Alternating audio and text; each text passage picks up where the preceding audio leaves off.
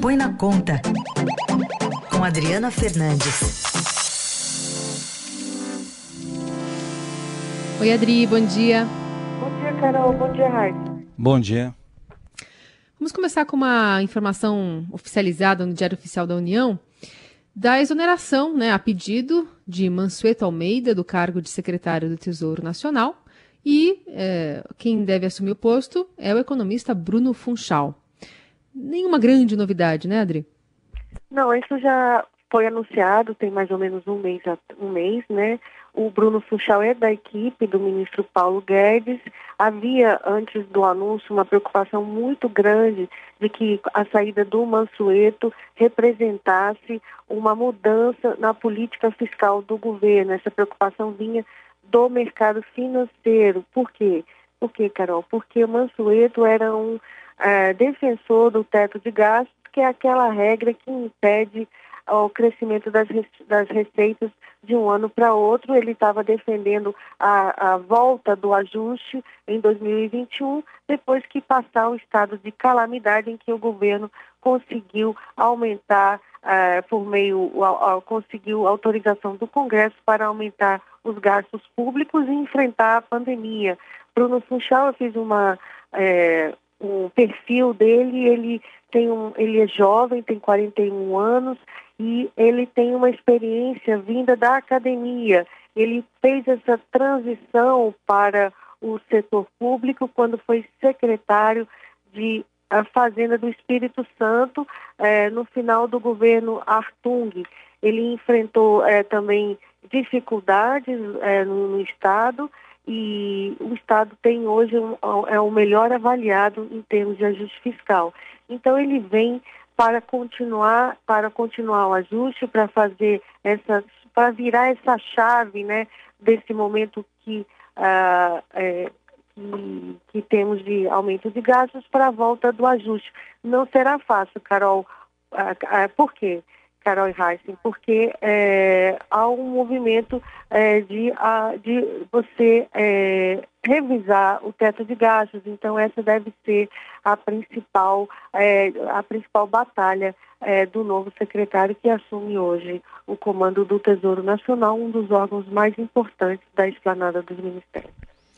Bom, e um dos focos da equipe econômica é o andamento da reforma tributária, né? Será que agora ela sai efetivamente, tem condições de avançar mesmo aí durante a pandemia, Adri?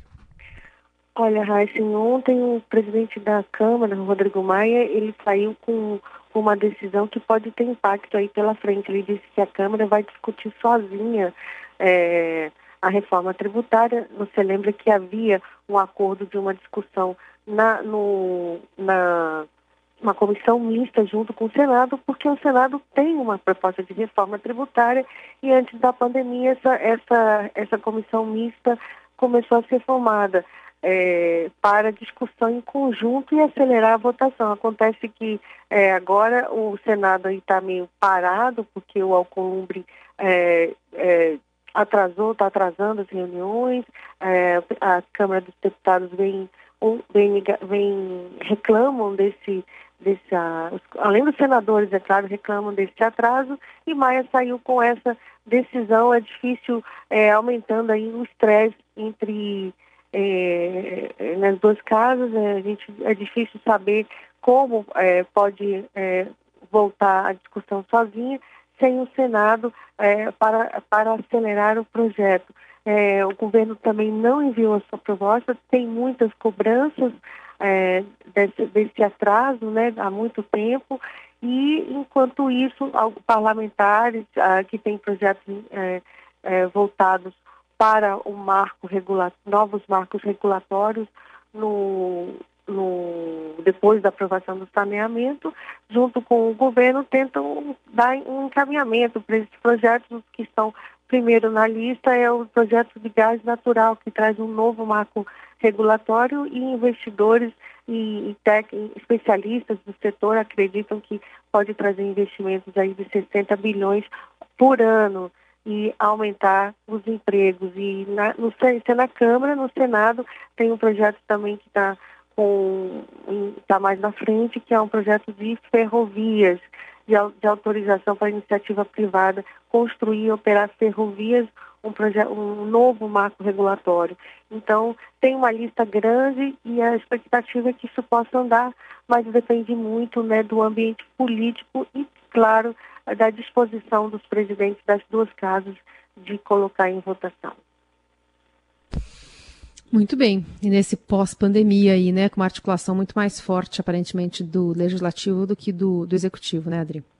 Sim, com certeza, porque é, tem uma tem uma tem uma zona cinzenta aí do que que do que cada um quer puxar a sardinha para sua para sua para o seu projeto, né? Mas tem alguns projetos que eles acabam se impondo. A reforma tributária é um deles, mas há, continua. É, todo mundo diz que a reforma é a mais importante, é aquela que vai ajudar a retomada, mas é, é, essa dificuldade até de voltar à discussão, o, o, Rodrigo Maia colocando, dizendo que vai fazer sozinho na Câmara, que vai começar sozinho, mostra o quanto é difícil é, fazer é, buscar essa reforma que envolve muitos interesses e que estamos aí há décadas tentando, tentando fazer.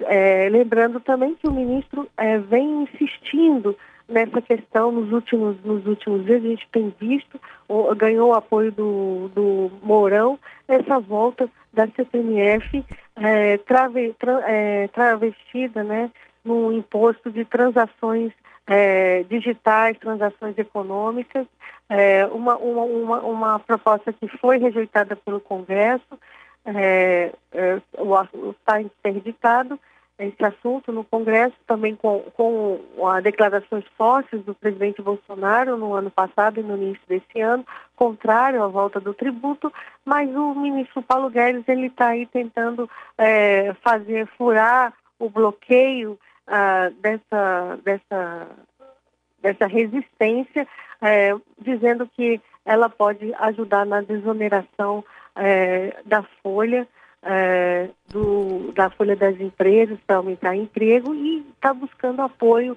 aos parlamentares do Centrão. Uhum. Muito bem. Adriana Fernandes volta na sexta-feira aqui no Jornal Dourado. Obrigada, Adri. Até. Até sexta, Raíssa e Carol.